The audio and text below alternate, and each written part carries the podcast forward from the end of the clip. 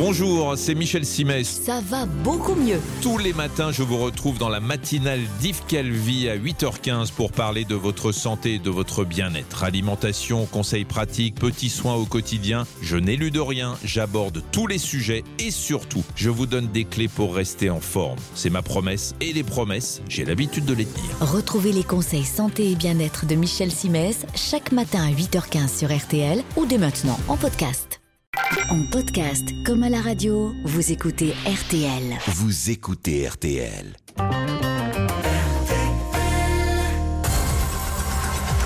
Bonsoir à tous. L'invité de l'heure du crime ce soir, maître Françoise Cotta, avocat pénaliste. Et je dis bien avocat pénaliste. Elle tient au masculin. Elle nous dira pourquoi dans un instant. Avec elle, nous allons évoquer ce soir quelques grands procès euh, qui ont marqué son parcours depuis plus de 30 ans et qui ont aussi souvent divisé l'opinion, déchaîné les passions et même les haines. En effet, elle défend souvent ceux qui sont considérés comme les pires criminels, euh, des mères infanticides, des pères incestueux des pédophiles, des trafiquants de drogue. Elle n'est pas là pour juger, dit-elle, mais pour défendre. Elle a d'ailleurs l'habitude de dire qu'on n'a pas besoin d'être cocaïnomane pour défendre un trafiquant et que comprendre ou tenter d'expliquer des actes révoltants ne veut pas dire les excuser. Nous allons évoquer ce soir le procès du gang des barbares où elle défendait un des complices de Youssouf Fofana. Nous allons revenir également sur l'histoire de Jean Louane, harceleur en série, meurtrier d'une jeune étudiante à l'université d'Orléans pendant sa soutenance de thèse. Et puis nous évoquerons aussi une affaire banale, banale mais surmédiatisée, celle d'un délit de fuite après un accident de la circulation. Deux Français dont le comportement a été stigmatisé par l'opinion pour avoir abandonné en Israël une jeune femme qu'ils avaient percutée à plus de 100 km à l'heure. RTL. Allô? Bonjour Isabelle. Bonjour Isabelle, c'est Flavie. RTL. Eh Oh non, oui. j'y crois pas. Mais écoutez, je suis. Vous pouvez pas vous imaginer le bonheur que j'ai à vous appeler pour vous dire que vous allez partir en Polynésie, Isabelle. Ouais, ça y est, je- on a tous les larmes aux yeux dans ce studio. Oh là là. RTL, on a tellement de choses à vous offrir. 20h, 21h, Jacques Pradel sur RTL. l'heure du crime. Et bonsoir à toutes et à tous, très heureux de vous retrouver pour cette nouvelle édition de l'heure du crime, une émission qui comme chaque soir a été préparée par Justine Vignot avec euh, Émilien Vinet. Et c'est Marc Bisset qui est à la réalisation technique de notre émission, une émission entièrement consacrée au parcours d'un avocat pénaliste Françoise Cotta qui euh, vient de publier aux éditions Fayard un livre de souvenirs euh, sur plus de 30 ans de parcours judiciaire et, et évidemment. Bonsoir Françoise Bonsoir. Bonsoir. Merci d'avoir accepté notre invitation. Merci de m'avoir invité. Alors le, le sous-titre évidemment c'est la robe noire, Euh, la robe noire que détestent les enquêteurs en général, les gendarmes et les, et les filles qui parlent toujours des hommes ou des femmes en noir. Hein. Oui, mais enfin, ils sont bien obligés de s'y faire, à cette robe noire. oui, bien sûr. Alors, vous, vous êtes euh, volontiers, euh, comment dire, vous ne mâchez pas vos, vos mots. Parfois, vous êtes un peu provocatrice, mais ça, on, on- on verra. En tout cas, dans ce livre, vous répondez aussi par le biais des anecdotes que vous rappelez ou des histoires que vous nous racontez, euh, des coulisses dans lesquelles vous nous emmenez, euh, avec euh, des gens qui, pour nous, ont fait la une des journaux pendant quelques jours, et puis après, tout ça s'estompe. Mais vous avez la mémoire de tout ça, la mémoire de ces rencontres. Alors, je disais tout à l'heure, avant l'émission, que vous avez l'habitude de dire de vos clients, de ceux que vous défendez, je ne les juge pas, mais ça ne vous empêche pas de leur dire leur cas de vérité non plus. Oui, absolument, parce que j'ai un rôle malgré tout. Et je trouve que mon rôle, c'est aussi d'essayer de remettre un peu les pendules à l'heure et de les aider à avoir le sens des réalités. Je Mhm. crois que l'avocat est, est- est investi de ce rôle, effectivement.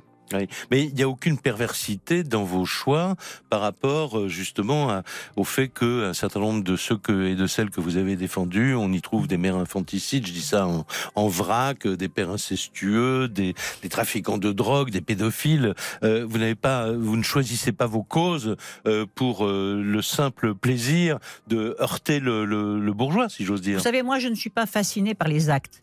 Je ne suis pas fascinée par le viol, je ne suis pas fascinée par la pédophilie, je ne partage pas du tout les positions de ceux que je défends, mais je défends des êtres humains en essayant de comprendre jusqu'où ils peuvent aller et pourquoi ils vont jusqu'où ils vont.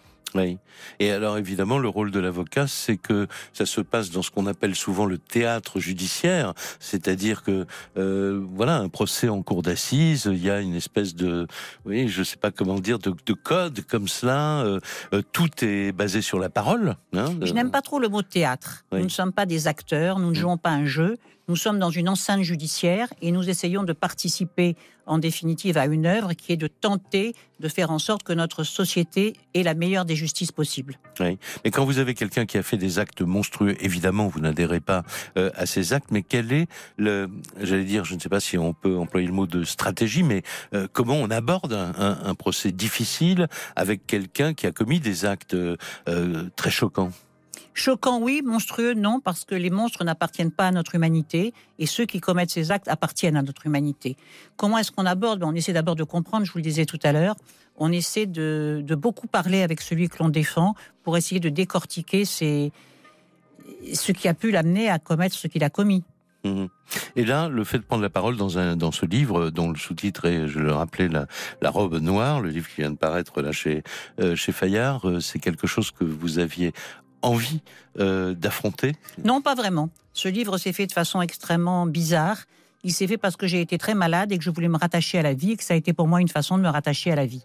Mais je n'avais pas vraiment la volonté de transmettre. D'ailleurs, est-ce qu'il est possible de transmettre un métier, un métier pareil? Mm. C'est un métier qui se vit, c'est un métier qui se raconte mal à mon avis, c'est un métier dont il ne faut pas tirer profit pour essayer de briller. C'est un métier extrêmement terre à terre dans les salles d'audience. Et ce livre, c'est un témoignage, bien sûr, mais je vous le disais tout à l'heure, surtout pour moi, une façon de me raccrocher à la vie dans un moment difficile. Et pourquoi avocat et pas avocate? Parce que j'ai la conviction que les femmes sont supérieures aux hommes et je trouve trop restrictif de les appeler avocates alors qu'ils sont avocats tout court comme les autres mais supérieurs. Alors tout à l'heure, euh, bon, on continuera à voyager avec vous euh, dans les dans les coulisses du monde du monde judiciaire. On va aborder euh, tout de suite une des affaires, euh, évidemment, qui a été parmi celles les plus médiatisées de ces dernières années, la fameuse affaire du gang des, des barbares, une affaire qui, est une tragédie qui a bouleversé la France au début de l'année 2006. Et euh, il s'agit bien sûr, on s'en souvient, de euh, l'enlèvement, la séquestration et l'assassinat de ce jeune homme, Ilan Alibi, que ses ravisseurs pensaient riche parce qu'il était juif. On reviendra là-dessus mhm. parce qu'on a beaucoup dit que c'était euh, le procès de l'antisémitisme et vous étiez, vous, vous avez défendu dans ce procès, mais on va y revenir tout à l'heure, l'un des membres hein, de la bande, celui qui avait donné les clés, si j'ose dire, du local dans lequel Ilan Halimi avait été euh, retenu et torturé. Sans savoir d'ailleurs ce qui se passerait dans ce local. Alors, on en parle tout à l'heure. Tout de suite, je vous rappelle en quelques mots euh, les circonstances dans lesquelles cette affaire s'est déroulée, donc au début de l'année 2006.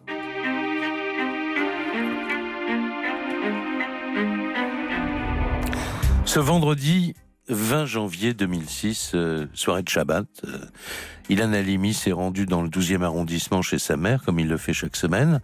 Et puis il quitte son domicile à bord de sa Twingo grise après avoir passé un certain nombre de coups de fil et après avoir envoyé plusieurs SMS à des amis pour leur proposer de passer la soirée ensemble. Malheureusement, aucun d'eux ne semble libre ce soir-là. À 22h24, il reçoit un coup de fil d'une jeune femme, Melvina, rencontrée quelque temps plus tôt dans la boutique de téléphonie mobile où il est employé. Il ne la connaît pas, mais la jeune femme lui avait laissé entendre euh, qu'elle ne serait pas contre un rendez-vous galant avec lui un jour ou l'autre, et il lui avait donné son numéro de portable au cas où. Après l'appel de Melvina, Ilan se rend au rendez-vous qu'elle vient de lui fixer. Il la rejoint quelques instants plus tard dans un café parisien. Et puis, ils prennent ensemble la direction de Sceaux, où la jeune femme lui a demandé de, de la raccompagner. Et c'est dans cette petite ville de la banlieue sud que les policiers localiseront plus tard la dernière trace d'activité de son portable. Le destin d'Ilan Halimi a basculé cette nuit-là à 0h44. Pendant plusieurs semaines, les enquêteurs de la brigade criminelle vont jouer au chat et à la souris avec des ravisseurs qui envoient leurs messages par SMS, par Internet ou en appelant directement au téléphone un certain nombre des proches d'Ilan Halimi. À plusieurs reprises, ils vont échouer. À quelques minutes près, euh, ils vont échouer à arrêter l'un des ravisseurs dont ils réussiront quand même à capter une image grâce à des caméras de surveillance. Ils sauront très vite que le cerveau de l'enlèvement utilise comme appât une ou plusieurs jeunes femmes dont ils euh, réussissent, pour l'une d'entre elles en tout cas, à établir un portrait robot. Mais au fil des jours et des semaines, l'enquête s'enlise, elle n'aboutit à rien de concret. La presse est au courant, nous y reviendrons, mais elle accepte de ne rien publier pour ne pas mettre en jeu la vie de la victime. Le lundi 13 février, Ilan Halimi est découvert agonisant à proximité de la gare de Sainte-Geneviève-des-Bois. Il est euh, donc découvert par une automobiliste qui se rend à son travail. Il décède lors de son transport à l'hôpital Cochin. L'identité de Ilan Halimi, donc euh, son histoire, l'histoire de son enlèvement, va être rendue publique le lendemain. Et c'est là qu'on apprend donc que la presse avait accepté, à la demande de la brigade criminelle, de ne pas rendre publique l'annonce de l'enlèvement pour ne pas mettre sa vie en danger. Et on va découvrir par la même occasion que l'enquête durait depuis de longues semaines, mais qu'elle n'avait pas pu aboutir à l'arrestation des ravisseurs. Une pause tout de suite et nous retrouvons euh, François Scotta, mon invité, dans un instant. Jacques Pradel sur RTL, l'heure du crime. Et l'invité de l'heure du crime ce soir, c'est Françoise Cotta, maître Françoise Cotta. La robe noire, c'est le titre du livre qu'elle vient de publier chez Fayard. On a commencé à en parler il y a euh, un instant, Françoise Cotta. Euh, nous allons revenir assez longuement sur euh, l'affaire du gang des barbares et surtout sur le procès, puisque vous étiez là en première ligne et vous avez beaucoup de choses à dire que vous abordez dans, le livre.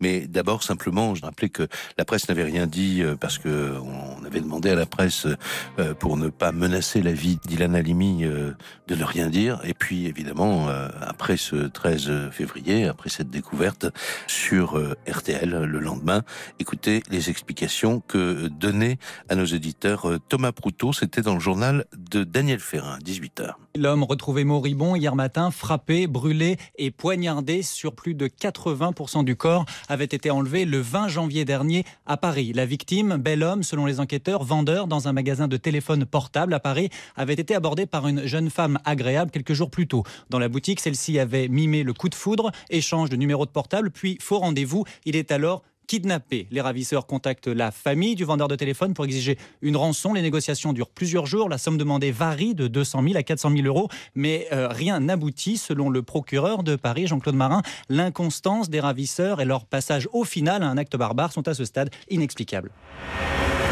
Alors François Scotin, dans ce procès, vous défendez un, comparse, quelqu'un donc. Euh, Je défends quelqu'un qui est quand même un peu périphérique, c'est-à-dire qu'il ne connaît absolument pas les principaux protagonistes du dossier, il ne connaît pas les ceux qui ont enlevé euh, Alimi, et il ne sait pas d'ailleurs ce qui se trame. Mais mhm. c'est un gardien d'immeuble qui, à ce titre, est dépositaire de clés d'appartements ou de caves vides, mhm. et on va lui demander de prêter des clés, et c'est dans le local euh, qu'il mettra à disposition que ce pauvre euh, Alimi sera séquestré puis torturé. Mhm. Mais encore une fois, celui que je défends, c'est un peu le. En fait, j'ai toujours pensé qu'il était l'exemple de la de la médiocrité ordinaire mhm. et euh, comment dire? De la lâcheté, voilà, de la lâcheté ordinaire. Parce qu'il prête ses clés, il ne se pose pas de questions, et il mhm. prête les clés pour avoir la paix par rapport à tous ces petits voyous qui traînent dans la cité mhm. et qui les lui demandent. Et rien ne transpire. Euh, rien ne transpire, euh, personne rien ne parle. ne lui permet de savoir, mais il y va, non, quand même Non, il n'y va pas du tout. Il n'y va pas. Et il pense, je crois qu'il pense qu'il va s'agir de, de stocker de la drogue. Mhm. Voilà, de stocker de la drogue ou des objets volés, ce qui n'excuse rien, parce qu'il il transgresse complètement son rôle de gardien d'immeuble, qu'il a 45 ans et qu'a priori, on aurait pu s'attendre de lui un peu plus de sens civique. Mais rien ne lui permet de savoir ce qui va se passer. Il sera pourtant condamné comme complice de l'enlèvement, de la séquestration et de la torture de Halimi. Et vous, vous espériez que ce ne soit pas le cas? Non, pas du tout. Moi, j'ai toujours pensé qu'il serait condamné. Il le savait d'ailleurs. Il en était, euh, il était profondément convaincu de ses responsabilités de lâcheté. Et c'est quelqu'un qui d'ailleurs a passé toute sa détention, 50 détentions, en hôpital psychiatrique, tellement le poids de sa responsabilité était important pour lui. Mhm. Et vous considérez donc, alors évidemment, il y a eu deux procès, ça on va en parler parce Mhm. que Oui. ça vous a fait sortir de, de vos gonds. D'ailleurs, on en a un témoignage dans un document euh, RTL qu'on va écouter dans un instant. Mais d'abord, juste un mot sur euh, Youssef Fofana. C'est-à-dire que comment vous lisez cette affaire, vous? Mais si vous voulez, Youssef Fofana, c'est un point d'interrogation. C'est quelqu'un de médiocre. Il l'a montré d'ailleurs à l'audience lorsqu'il y est venu, parce qu'il y est venu très peu. C'est quelqu'un qui semblait avoir un certain ascendant sur les gamins de sa cité, mais on n'a pas d'explication. Et je crois qu'il faut rester modeste. Parfois, on n'a pas d'explication. Comment est-ce que tous ces gens très jeunes ont pu participer à ce point-là à des actes aussi barbares sur un être humain? Personne n'a pu répondre à cela.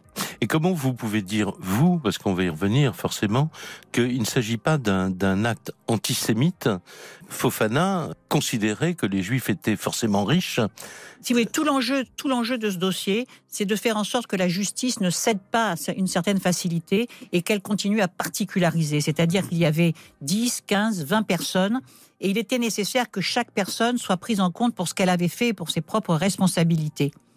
Dire que ce dossier est un dossier antisémite, c'est passer à côté de la réalité. Hmm. Fofana, oui, mais les autres, d'ailleurs, ils ne savaient même pas ce qu'était un juif. Quand on leur a posé la question, quand on discutait avec eux, un juif, juif ils ne savaient pas ce que c'était. Juif riche, encore moins. Donc il ne fallait pas coller une étiquette générale à des individus qui étaient très différents les uns des autres. Mhm.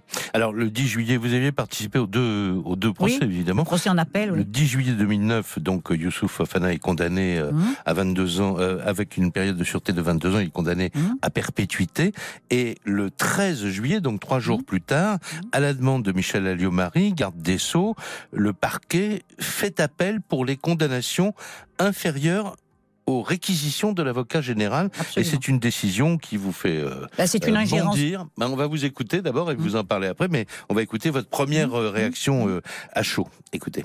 Cette décision du ministre de faire appel, euh, je dois le dire, m'inspire une grande crainte de voir euh, notre pays se transformer en un pays où les décisions de justice n'ont plus de valeur et où en définitive euh, seules les pressions peuvent conduire à des décisions qui n'ont plus rien à voir avec la recherche de la vérité. Il faut quand même que vos auditeurs sachent que dès la fin du réquisitoire de l'avocat général, un des avocats de la partie civile a clamé haut et fort qu'il allait intervenir auprès du ministre pour obtenir qu'un appel ait lieu, ce qui veut dire que ce qui est complètement remis en question, c'est l'indépendance de la justice. Donc pour vous, la justice est mise sous pression aujourd'hui? Ah, je pense même qu'elle est battue en brèche. Je pense que l'émanation du peuple de France prend une décision, inflige des peines à des coupables, mais que parce que l'orientation n'est pas exactement celle qui est souhaitée par un certain nombre d'associations, ces associations deviennent des groupes de pression, reviennent sur les décisions de justice et surtout, on dit clairement, ça ne nous convient pas, donc nous intervenons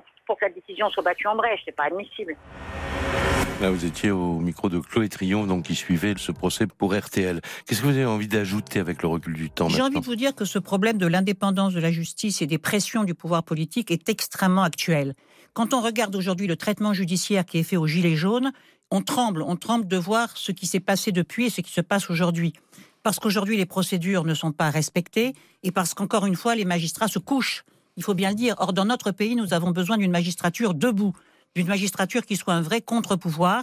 Et euh, je le dis, je le dis parce que je suis extrêmement inquiète. Aujourd'hui, à nouveau, c'est l'indépendance de la justice qui est mise en cause et c'est la pression du pouvoir politique sur le corps judiciaire qui s'exerce. Qu'est- Qu'est-ce qui fait Vous pouvez nous donner justement, je profite de votre présence euh, pour vous demander, euh, pour vous poser des questions qu'on se pose nous-mêmes euh, souvent. Par exemple, là, on parle cette semaine du procès Viguier. Il y a eu deux procès, deux acquittements, mais le parquet avait fait appel à l'issue du, premier procès. Qu'est-ce qui préside au parquet lorsque ce- celui-ci fait appel d'une décision de justice? Il y a d'abord la, décision à un moment donné du représentant du parquet lui-même, qui est censé connaître le dossier et qui considère que la décision n'est pas une décision de justice appréciable. Et puis, il y a beaucoup de choses qui sont aussi des choses d'opportunité, des décisions d'opportunité. C'est-à-dire, dans l'affaire Alimi, par exemple, c'était une décision politique. Donc, à un moment donné, le parquet est sous pression du ministre de la Justice, qui est lui-même sous pression de groupes de pression. Parce que ce n'est pas le ministre qui a décidé qu'il fallait faire appel. Ce sont les organisations juives qui suivaient ce procès de très près. Il faut appeler les choses par leur nom. Mhm. Et on me traitera peut-être d'antisémite, mais dire organisation juive, c'est une réalité. Ça n'est pas une attaque antisémite. Ces organisations avaient décrété qu'il fallait absolument que le procès Alimi soit rejugé, car il n'était pas satisfait des euh, peines qui avaient été Mm. prononcées. Donc- Le ministre a cédé à ces pressions Mm. et le parquet a cédé aux pressions du ministre. Ouais. Donc vous parlez du lobby juif? Absolument.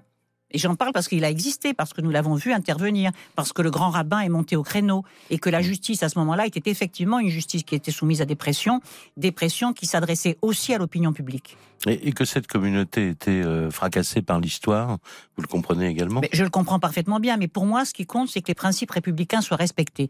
Quelle que soit la façon dont l'opinion publique est fracassée, il y a des, il y a une dimension supérieure qui est, qui est la règle de droit, qui est la règle républicaine de droit, parce que sinon c'est la dérive absolue. Hmm. Et c'est ce à quoi nous assistons aujourd'hui. Alors, on va faire une pause, euh, Françoise Cotta, dans cette émission. Euh, on va se retrouver dans quelques brefs instants. Et là, on va parler d'un autre sujet qui fâche en justice. Euh, c'est la folie. La folie dérange les juges, c'est clair, et on va en parler à travers euh, une affaire que vous connaissez bien, qui était celle d'un jeune harceleur en série, on va dire, qui a fini par tuer, par assassiner euh, en public dans une université française une jeune femme euh, parce qu'elle ne répondait pas à ses avances. À tout de suite. Retour de l'heure du crime, Jacques Pradel sur RTL. Alors pour respecter le masculin qui est de, de rigueur quand on parle de vous comme avocat, euh, Françoise Cotin, je dirais que euh, ce livre qui vient de paraître aux éditions Fayard, qui est un livre de souvenirs, est aussi l'occasion pour vous euh, de revenir sur un certain nombre, euh, soit de, de procès, de grandes affaires, mais aussi des petites affaires, des petites rencontres, des euh, mais euh, toujours marquantes évidemment, et on, on essaiera de prendre un, un petit moment tout à l'heure pour parler de la manière dont on prépare un procès et puis de la manière dont euh, on n'est pas forcé d'avoir de on a de l'antipathie parfois hein, pour un Oui, pour, oui, ça pour- quelqu'un qu'on on peut, doit avoir, on défendre. peut avoir hein. une forte antipathie, tout à fait. Voilà, mais vous dites bon, dès les premières minutes de l'audience, euh, ça s'estompe. Vous nous direz pourquoi tout, tout à l'heure. D'abord, je voudrais qu'on parle de cette affaire. Donc, euh, euh, la toile de fond de cette affaire, c'est évidemment la, la folie. On est en 2005, on, nous sommes le mercredi 22 juin 2005, très précisément, dans l'après-midi. Une euh, jeune euh, étudiante en gestion des entreprises et administration euh, qui est major de sa promotion à l'IUT d'Orléans, Julia Bastide, euh, 20 ans, est abattue en présence de ses camarades et de son professeur. Elle est en train de présenter son rapport de stage en entreprise qui marque la fin de sa deuxième année euh, d'études universitaires. Euh, c'est d'ailleurs le dernier cours de l'année en ce jour du 22 juin 2005 et puis soudain euh, il y a un personnage étrange qui qui arrive vêtu d'une cape noire, armé d'un fusil euh, 22 longs rifles, fait irruption dans, dans la salle, il s'approche de Julia, il tire sur elle à trois reprises, quasiment à bout portant. La jeune femme s'effondre, elle va mourir euh, quelques instants plus tard. Et euh, on apprend que son meurtrier s'appelle Jean-Loup Anne. Il a 22 ans. Il est également étudiant en deuxième année et depuis deux ans, euh, il fait vivre un véritable cauchemar à cette jeune femme qu'il qu'il harcèle par téléphone, euh, par mail. Il essaye d'être là où elle est. Cette jeune femme avait parlé à sa famille, euh, à ses professeurs, leur avait dit qu'elle craignait pour sa vie, qu'elle avait peur, et pourtant personne n'a rien fait. Non, personne n'a rien fait. Un jour, Jean-Loup est sur les bancs de l'université, pas très loin d'elle, et un couteau va tomber de sa poche. Tout le monde le voit, mais personne ne dit rien. Tout le monde fait comme si de rien n'était. Mais déjà, lorsqu'il était enfant, tout le monde a fait comme si de rien n'était. Il avait harcelé des petites filles sur les, à côté de piscines municipales. Les parents faisaient comme s'ils ne remarquaient rien. Les, personne ne disait rien. Et il a poussé, il a poussé de travers, c'est évident. Et personne n'a jamais pu expliquer vraiment ce qui s'était passé dans le crâne de Jean-Loup. Mhm. Alors, vous nous direz euh, tout à l'heure euh, ce qu'il vous a dit, ou sans trahir de secret, vous pouvez nous dire quel type de rapport, de relation vous avez eu avec ce garçon pour préparer euh, sa, défense. Je voudrais simplement qu'on entende là, dans les médias, un, document RTL qui remonte au 24 juin, c'est- deux jours après le, drame. Thomas Proutot dresse un, portrait de, de, de ce- cet homme et il raconte aussi, il revient sur les circonstances qui ont précédé le drame. Il y a d'abord le fils de bonne famille, aîné de quatre frères et sœurs. Le père est militaire, la mère participe à des œuvres caritatives. Ses proches te décrivent comme un garçon cultivé et attentionné. Et puis il y a le jeune homme trouble qui apparaît en 2003. En juillet, il se met à harceler par mail une journaliste de télévision. Il lui envoie même une enveloppe de poudre blanche qui fait penser à de l'anthrax. Effrayée, la journaliste porte plainte. L'étudiant est interpellé et mis en examen pour menace de mort. Son procès est prévu en octobre octobre 2005. Entre-temps, le jeune homme recommence. Cette fois-ci, il vise sa camarade de l'IUT d'Orléans, Julia, une étudiante réputée jolie et charismatique. Mail après mail, il se dit éperdument amoureux. Mail après mail, la jeune fille les conduit. L'oppression devient telle que Julia alerte famille et professeurs qui interviennent, mais rien n'y fait. Il va jusqu'à déménager pour s'installer de près de chez elle. Selon sa famille, Julia prend peur. Au début de la semaine, elle demande à ses profs que l'étudiant n'assiste pas à sa soutenance de thèse. Il y viendra pourtant armé d'une carabine achetée sur Internet avec un objectif, tuer. Quelle est votre première euh, rencontre avec, euh, avec cet homme?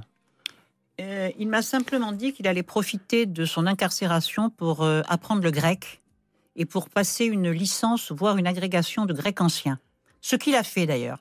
Et je dois dire que j'ai été extrêmement étonnée parce que nous n'avons pas parlé d'autre chose et il ne m'a pas parlé de Julia. Ah bon? C'est moi qui ai parlé de Julia je lui ai dit que j'aimerais qu'il m'explique comment il avait fait, parce que quand il a visé Julia, elle s'est effondrée et il a tiré à bout portant alors qu'elle était par terre et qu'elle se tortillait dans la douleur. Il n'a pas eu un mot d'explication là-dessus. D'ailleurs, je me demande ce qu'il aurait pu me dire. Des regrets? Des regrets, non. Non, pas de regrets, mais une espèce de... Des remords? Des remords non plus. Non, non, ni regrets ni remords. Il m'a dit simplement, elle était très gentille, elle m'a éconduit très gentiment, quand je lui ai dit que j'étais fou amoureux d'elle, elle m'a répondu Si tu veux, on sera amis, mais pas plus. Et elle me l'a dit avec un sourire charmant. Et il avait l'air de trouver qu'en définitive, cette fille était une fille euh, formidable mais il l'avait tué dans les circonstances que vous venez de rappeler. Alors quand il dit fou amoureux, euh, on peut retenir fou. Hein. oui. On va en parler ensemble dans un petit instant parce que c'est évidemment le thème qui a été le, le fil rouge euh, de ce de ce procès. Vous allez nous dire comment vous avez présenté son cas euh, à la justice et puis comment les experts psychiatres, par exemple, se sont exprimés au cours de ce procès. Comment ils ont vu cet homme que vous sur lequel vous n'aviez pas le même jugement, si j'ose dire. À tout de suite. 20h21h, l'heure du crime. Jacques Pradel sur RTL. L'invité de l'heure du crime, maître Françoise Cotta, nous parlons d'un procès, je vous ai même pas posé les questions, mais je pense que c'est un procès du genre de ceux qu'un avocat n'oublie pas. Tout à fait. Hein, c'est hors norme, totalement. Il y a des euh, tas d'anecdotes autour de ce procès. Je vais essayer de vous en livrer une que je trouve importante, que je n'ai jamais oubliée. Oui, mais dites-le tout de suite. Je vais vous dire, lorsque j'ai rencontré la mère de ce garçon, elle était, c'était une femme qui était, elle, par contre, pétrie de remords, parce qu'elle me disait, c'est moi qui l'ai mis au monde, et je n'arrive pas à comprendre ce qui s'est passé. Mhm. Euh, est-ce que vous savez ce que m'a demandé cette femme? Son fils avait été condamné en première instance à la perpétuité. Mhm. Et moi, je suis intervenue en appel. Elle m'a dit, je vous en supplie, faites en sorte qu'il soit condamné à 20 ans ou à 30 ans, mais pas à perpétuité. Pour qu'il y ait euh, Parce que pour, cette, pour cette, femme, la perpétuité, c'était quelque chose d'impalpable. Elle avait raison d'ailleurs. La perpétuité, ça n'existe pas. C'est quoi la perpétuité mhm. Elle voulait qu'il y ait un chiffre. Et nous avons réussi. Il a été condamné à 30 ans et elle a débouché le champagne. Et j'ai trouvé ça fabuleux. Mhm. Parce que, en fait, ce que demandait cette femme, c'était quelque chose d'extrêmement raisonnable. Elle ne demandait pas du tout l'acquittement de son fils. Elle ne demandait pas du tout que ce qu'il avait fait soit oublié ou soit pardonné. Elle voulait simplement une décision de justice qui corresponde au facteur temps qui est notre facteur à tous.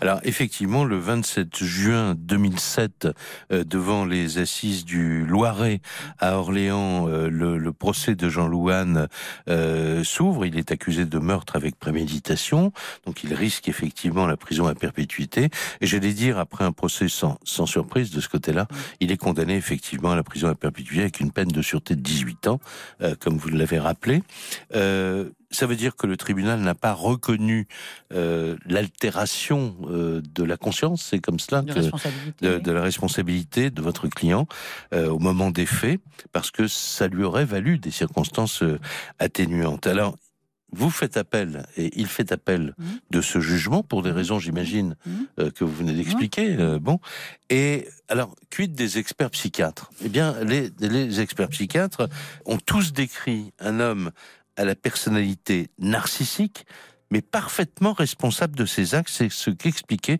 sur l'antenne d'RTL lors du deuxième procès Christian Panvert. Les deux experts en psychiatrie qui se sont présentés à la barre arrivent à la même conclusion. Jean Louane est pénalement responsable. Dans le box, l'accusé le reconnaît froidement. J'ai tiré à deux reprises, dit-il. Julia était à terre. Nous nous sommes regardés une fraction de seconde, j'ai hésité et j'ai tiré une troisième fois. Pour son avocate, Françoise Cotta, il bénéficie tout de même de circonstances atténuantes. Un être euh, doit être jugé en fonction de ses euh, troubles de la personnalité. Et ça veut dire qu'il ne peut pas être condamné à la peine maximale compte tenu de ce qu'il est. Pour l'avocate de la partie civile, la récidive est possible. Il serait criminel, dit-elle, de prendre le moindre risque. Elle réclame la peine maximale. La maman de Julien a accepté de se confier. Moi, je ne veux qu'aucune maman ne vive ce que je vis, ce que mon mari vit, ce que sa sœur vit, parce que c'est des souffrances euh, indescriptibles. Je ne peux pas imaginer que on laisse délibérément ressortir des personnes que l'on sait dangereuses. Pour l'avocate générale, Jean Louane peut récidiver. Elle a requis la réclusion criminelle à perpétuité. Le verdict sera connu dans la soirée. Voilà, et quelques heures plus tard, euh, Jean Louane est condamné en appel donc à 30 ans de prison avec une période de sûreté de, de 20 ans. Écoutez comment Christian Panvert commentait ce verdict euh, après avoir suivi donc l'ensemble du procès pour RTL. La Cour n'a pas suivi les réquisitions de l'avocate générale qui avait requis la réclusion criminelle à perpétuité assortie d'une peine de sûreté de 18 ans. C'était d'ailleurs la peine prononcée en première instance en juin 2007 par la Cour d'assises du Loiret. Selon elle, Jean Louane n'est pas malade, il est responsable au plan pénal, il a toute son intelligence dans l'organisation de ce crime, il y a un risque de récidive sur lequel tout le monde est d'accord, il tue par dépit, par égoïsme, avait-elle ajouté, face à un accusé prostré dans le box, se tenant la tête entre les mains. Durant tout le procès, il a répété J'ai tué Julia parce que ça réglait tous mes problèmes. Je voulais me l'approprier, faire du mal autour de moi. J'ai agi par haine. Pour les experts psychiatres qui s'étaient succédés à la barre, l'accusé ne montre aucun signe de maladie mentale. La Cour a pourtant suivi la plaidoirie de l'avocate de Jean Louane qui demandait qu'on tende la main à l'accusé et réclamait 30 ans de réclusion.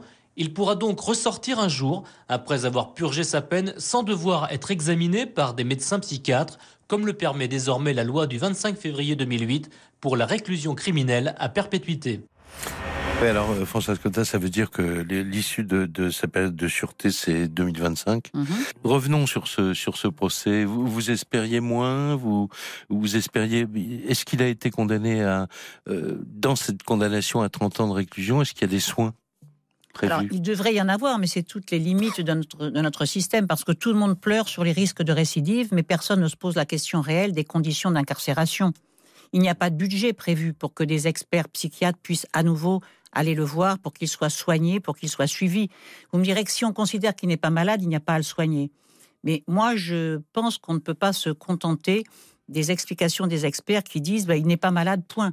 Il faut quand même essayer de comprendre est-ce qu'un homme en pleine possession de ses facultés commet ces actes-là? N'importe qui vous dira non. C'est évident. Non. Alors il y a un problème, mais nous devons rester très modestes. On n'explique pas tout et les experts n'expliquent rien. En tout cas, ce qui est sûr, c'est que les experts sont toujours enfermés dans un système qui fait qu'ils en arrivent toujours à vous dire ils, ils sont responsables de leurs actes.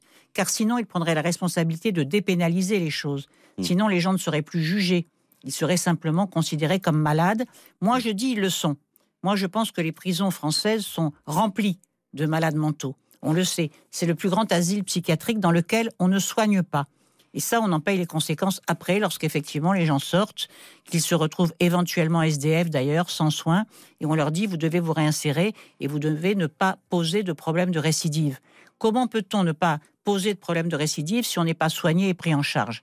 Moi, c'est une question que je pose, je n'ai pas la réponse, je crois que c'est une grande hypocrisie. Oui. Mais alors, il y a eu débat au- autour de cette question de euh, de la folie, parce que le, le fait que les experts euh, concluent, euh, c'est évidemment pris en compte par par la cour, mais Il n'y a pas de débat dans les cours d'assises. Il n'y a pas de débat. Il n'y a pas de débat sur la folie. Il y a des questions qui sont posées par les uns et par les autres, mais il n'y a pas de débat. Personne ne débat. Après, les jurés se font leur propre idée.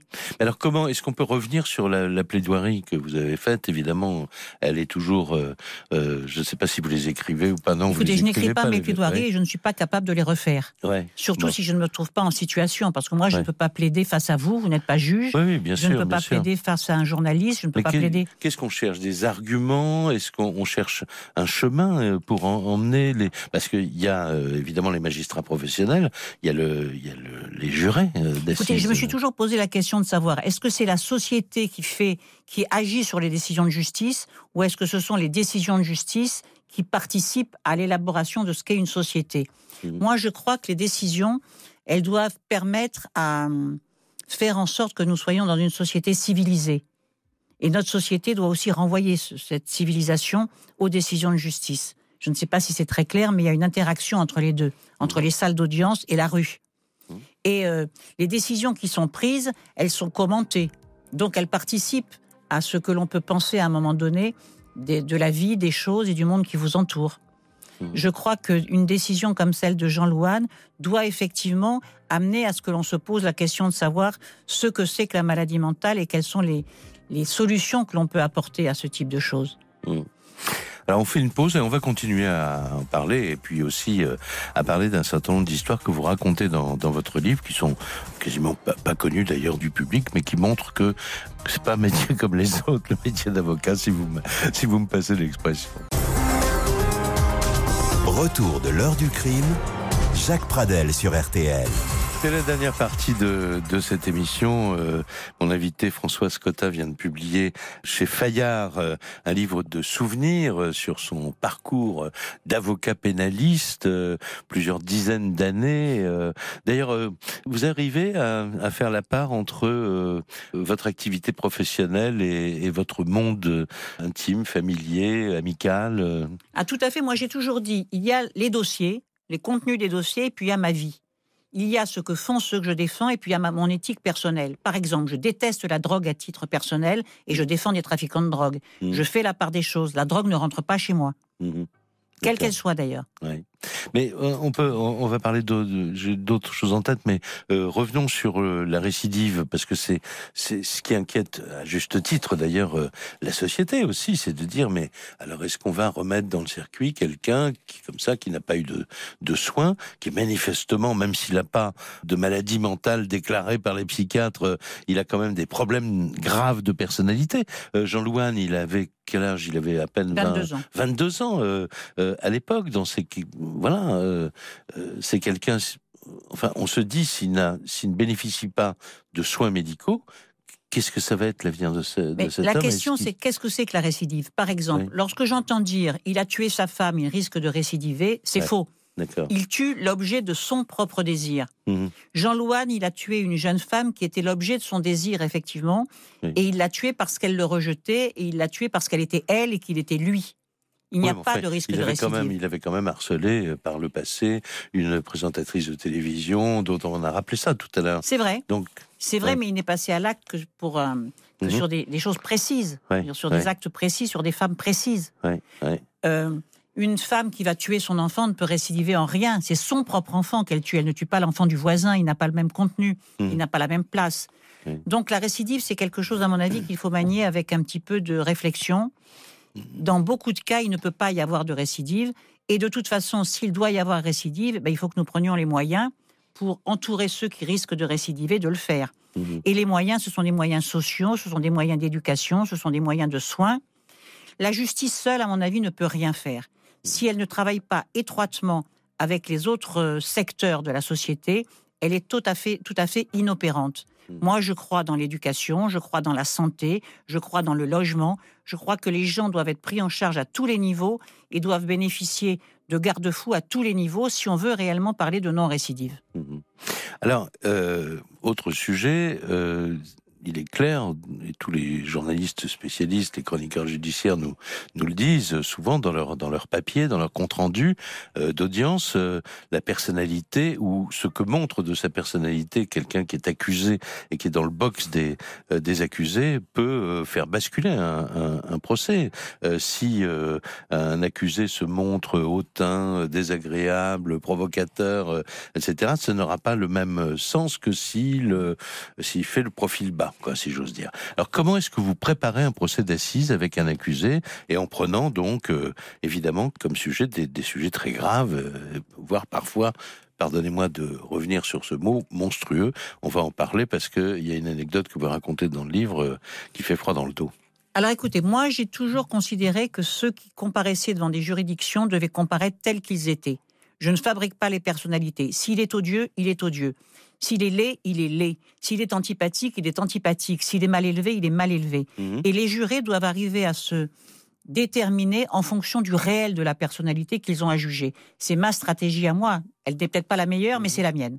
On ne triche pas, on n'invente pas un, personnage, on fait avec et on ose faire avec. Alors, vous pensez à des, un certain nombre de, personnages quand vous dites euh, cela À tous, je pense à tous. Je pense à un homme qui va comparaître euh, parce qu'il est accusé de viol, s'il est macho, s'il est odieux, s'il est presque indécent dans le regard qu'il peut porter sur les femmes. Je crois qu'il faut qu'il y aille comme ça et on s'expliquera là-dessus. Mm-hmm. On ne fait pas semblant. Oui. Mais alors, vous, vous conservez des, relations avec euh, des personnes que vous avez défendues? Assez peu, en fait. Assez peu, et je trouve cela normal ils partent dans les tourbillons de la vie, moi aussi, et on n'a pas grand-chose à dire. Je ne jeûne pas ou je dîne pas comme ça avec... Euh, voilà. Sauf Parfois, très rarement. Il n'y a mmh. pas très longtemps, un homme m'a recontacté et je dois dire que ça n'a pas été une grande, un moment très agréable pour moi parce que euh, il avait été condamné il y a très très très longtemps pour des faits gravissimes de d'assassinat d'ailleurs. Avec un acte de barbarie. Euh, oui.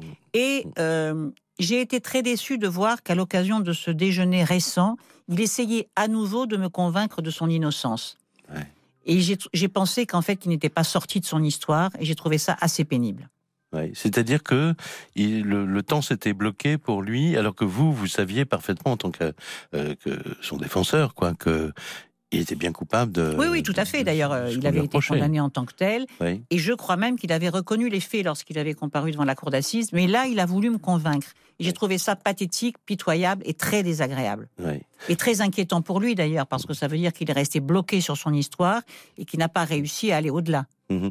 Mais est-ce que c'est un autre pour lequel vous aviez certainement euh, réussi à atténuer la, euh, la sanction devant une, une cour d'assises euh, dans l'assassinat. C'est le même. C'est le même. C'est le même. C'est le même. Alors là, il a été beaucoup plus loin que ce que vous dites, quoi. Il vous a dit carrément qu'il avait regardé euh, mourir mmh. euh, cette femme, alors qu'au moment du procès, prenons le temps quand même, parce que euh, ceux mmh. qui nous écoutent connaissent pas du tout l'histoire, mais en gros, quoi, cet homme est, accusé d'homicide volontaire. En fait, il est accusé d'avoir il retient prisonnière une, femme, d'avoir séquestré une jeune, une femme très jeune, d'ailleurs une jeune fille. Il est accusé de l'avoir attachée, de l'avoir bâillonnée. Et qu'elle se soit étouffée, en fait. Et, de et elle s'est étouffée. Alors, il a toujours dit, au départ, il m'a toujours dit, mais je n'étais pas dans la pièce. Mhm. Et puis, moi, je me suis battue pour faire requalifier les faits, pour qu'effectivement, les magistrats considèrent qu'il n'était pas responsable de sa mort. Et lorsque je suis arrivée en lui donnant la bonne nouvelle, c'est-à-dire oui, les magistrats ont accepté la requalification, il m'a regardé avec un petit sourire que je n'oublierai jamais.